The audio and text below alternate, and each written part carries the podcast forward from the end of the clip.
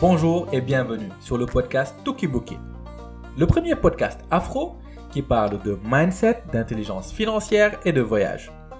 Nous sommes convaincus que le destin de tous les Noirs du monde est lié d'une certaine manière à l'Afrique. Une Afrique performante élève le statut de tous les Noirs du monde. Et pour cela, nous devons nous appuyer sur des piliers. Le premier, et qui est le plus important, est l'éducation, la connaissance, qui nous donnera le bon mindset. Le second est l'intelligence financière, qui va nous permettre de mieux épargner et de savoir comment investir dans le monde et particulièrement en Afrique. Et pour finir, les voyages, qui sont des accélérateurs du développement personnel, mais encore sous-estimés.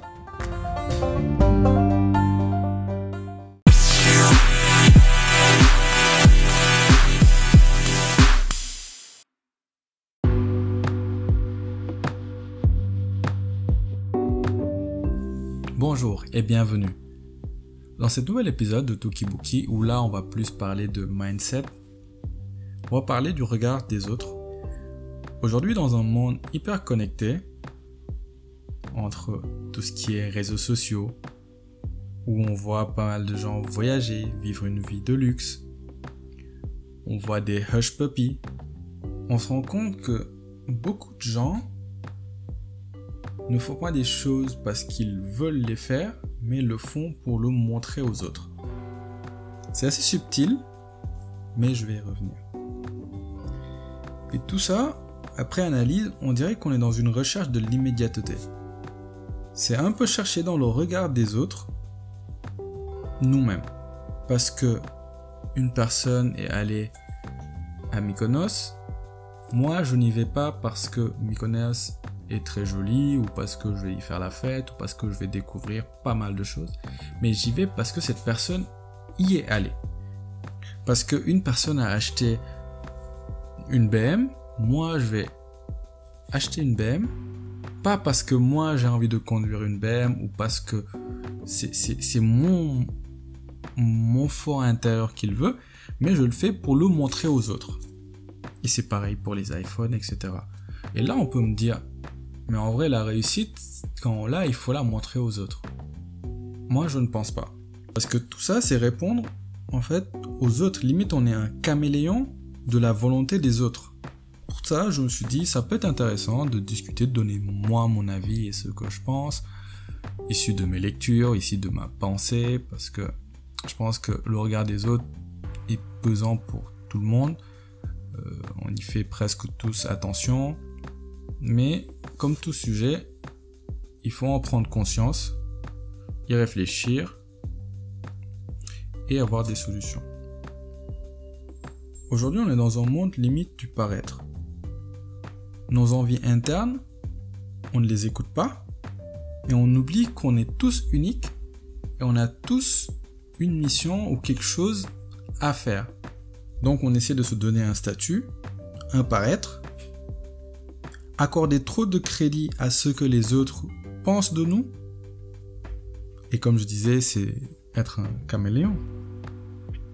Et j'ai envie de dire, dans la vie, si t'es un poisson, mais t'es un poisson.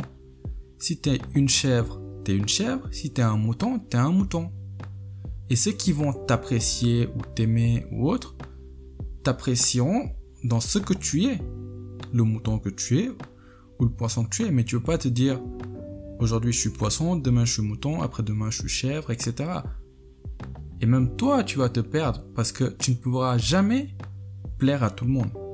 Et pour moi, une des bases du mindset, c'est de, en tout cas à mon sens, c'est de comprendre qu'on ne pourra jamais plaire à tout le monde.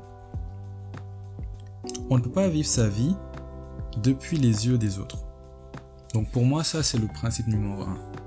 Ne pas essayer de vivre sa vie avec les yeux des autres. Donc, faut savoir que ça provient un peu de, notre enfance, souvent. Donc, on a grandi dans, l'environnement des réseaux sociaux, euh, qui, font qu'amplifier beaucoup de choses, hein, qui étaient forcément, qui existaient forcément avant.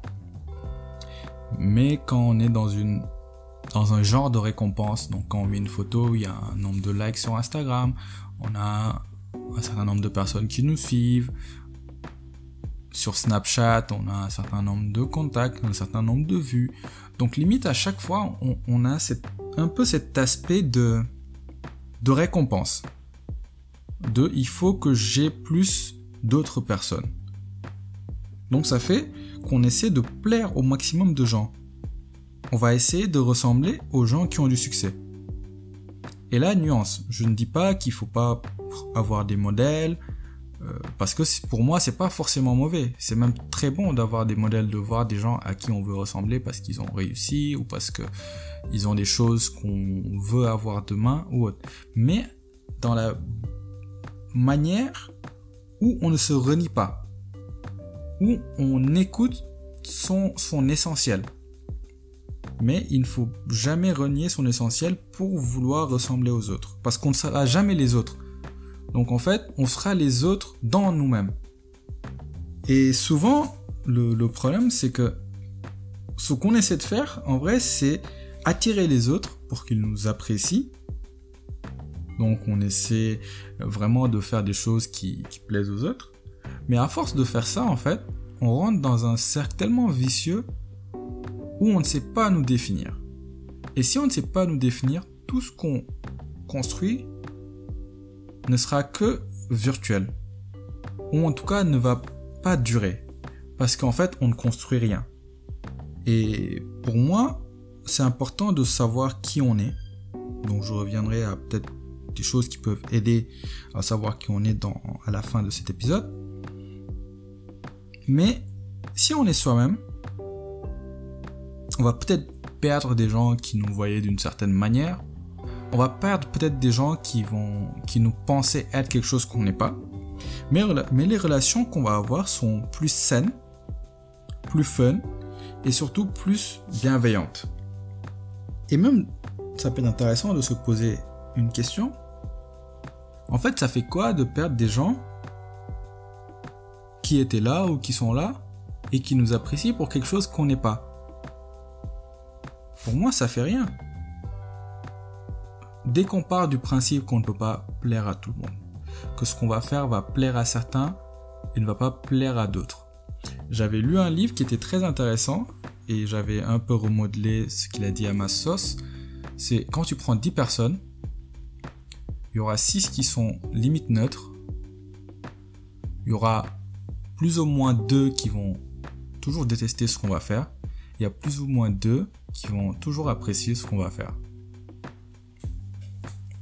Et c'est un livre que vous pouvez retrouver, c'est Avoir le courage de ne pas être aimé, Courage to be disliked.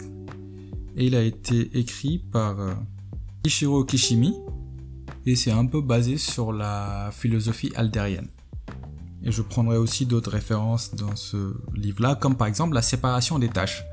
Donc eux, ils prônent, en tout cas selon la vision du philosophe Adler, donc Adler, c'est un peu, on va dire, un contemporain de, de Freud, etc. Et lui, il disait qu'il y a une chose qu'il appelle la séparation des tâches. C'est-à-dire, moi, ma tâche, c'est de vivre, en tout cas de dire ce que je pense ou autre. Et la tâche des autres, on ne peut pas la contrôler. Donc, ce qu'ils comprennent ou comment ils voient les choses, de ce que j'ai fait ou autre. Et ça nous simplifie vraiment beaucoup la tâche. Parce qu'on est, en tout cas depuis notre enfance, souvent on est dans un système de récompense et de punition. Et nos actions et décisions ont souvent été influencées par la réaction des autres. Nous finissons d'un côté à faire nos choix de vie selon vraiment les attentes des autres cette séparation de tâches nous dit, bah, si la tâche est de notre ressort, tout ce que nous pouvons faire, c'est de choisir le meilleur chemin, la meilleure décision auquel nous croyons, indépendamment du jugement et de la reconnaissance des autres. Et si au contraire, une tâche est la responsabilité d'autrui, le mieux que nous pouvons faire, c'est juste de ne pas intervenir. Donc en fait, on essaie d'être autonome. C'est vachement intéressant, je pense en tout cas, de se poser la question qui on est. Parce que c'est un poids qu'il faut essayer de, libérer. Et il y avait aussi une autre chose qui était plutôt intéressante, c'est avoir des relations plutôt à l'horizontale. Je pense que je ferai un, épisode spécialement pour ce livre-là, parce que il est très intéressant pense qu'il peut aider certaines personnes à, en tout cas, comprendre. Pour moi, une problématique ou un problème, la première chose, c'est de le comprendre. Ou même, la première chose, c'est d'en prendre acte, de le comprendre avant de chercher une solution.